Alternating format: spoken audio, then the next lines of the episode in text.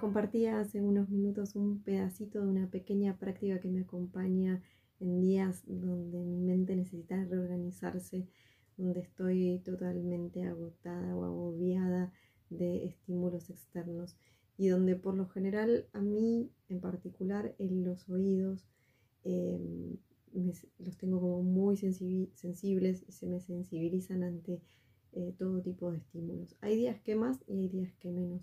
Y mm, ahora, por ejemplo, estoy transitando por esos días donde em, me están pasando muchas cosas y eh, necesito como calma.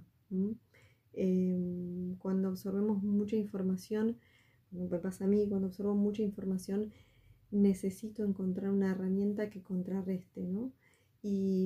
Por lo general em, me pasó de em, experimentar mucho la meditación y no lograr eh, llegar a ciertos puntos o lograrlos, pero después. El trato que, que me di hasta poder lograr la calma, la tranquilidad que yo necesitaba, pasó por varios procesos, ¿sí?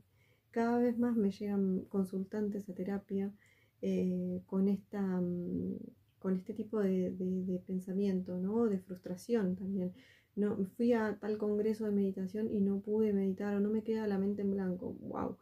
Em, y caen en frustraciones permanentes. Eh, a mí me pasó muchísimas veces y entendí que en realidad no podía pasar del punto eh, de cero, de estar como hiper sensibilizada con estímulos, con cosas mentales, con muchísima información, con, eh, con la vida en la cabeza, con muchas cosas a flor de piel y después llegar un momento y encontrar mucha paz, ¿no? Es como un contraste.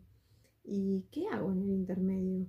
Entonces, muchos este, mm, eh, explican esto de eh, insistir en, la meditación. Y la realidad es que yo insistí un montón y, lo único que era era obsesionarme con la idea de tener la mente en blanco.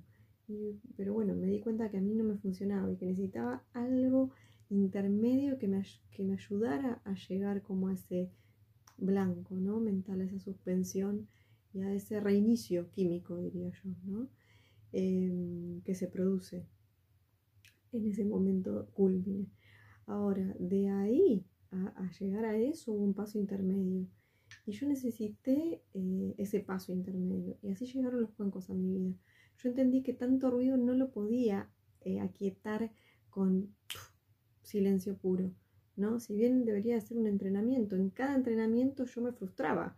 O sea, bueno, listo, no me funcionaba, no me funciona lo que le funciona a todo el mundo, insistiendo, bueno, a mí no me funciona así necesitaba algo un poco más amoroso que me acompañara en ese proceso de transición del tanto ruido a una calma, ¿sí? a un estado de calma. Y ahí encontré los cuencos. Los cuencos para mí tienen esa capacidad y esa fuerza de ayudarme. Es como que siento que el sonido me envuelve, ¿no? envuelve mi vibración y me acompaña. Es algo amoroso que me abraza a transicionar a ese estado, ¿no? Es como que yo siento que me entienden, entienden mi vibración y se acoplan a ella y la modifican, pero no la intentan cambiar desde la posición en que está, ¿sí? O sea, lo mío es un mar de, de despelote eh, sensitivo en ese momento y eh, los cuencos ingresan así, ¿no? Como con su mismo código. Y qué importante es esto, porque es el mismo código pelote con un sonido un poco más amoroso, pero sin dejar de ser sonido en esencia, entra y modifica y me lleva a su calma. Eh, eso es un poco lo que les quería compartir y, me emociona, me emociona alto porque creo que las cosas, si, si todas las cosas funcionaran así y nosotros encontráramos eso, eso en todas las cosas, eh, funcionaríamos muchísimo, muchísimo más óptimos.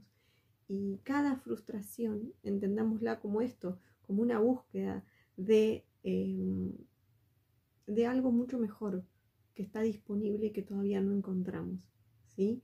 Eh, siempre pensemos en eso, ¿no? Un, malestar, una búsqueda y un encuentro.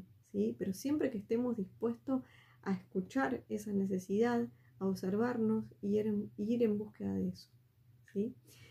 Encontrar las cosas a nuestra medida y encontrar las herramientas. No todas las herramientas son para todos.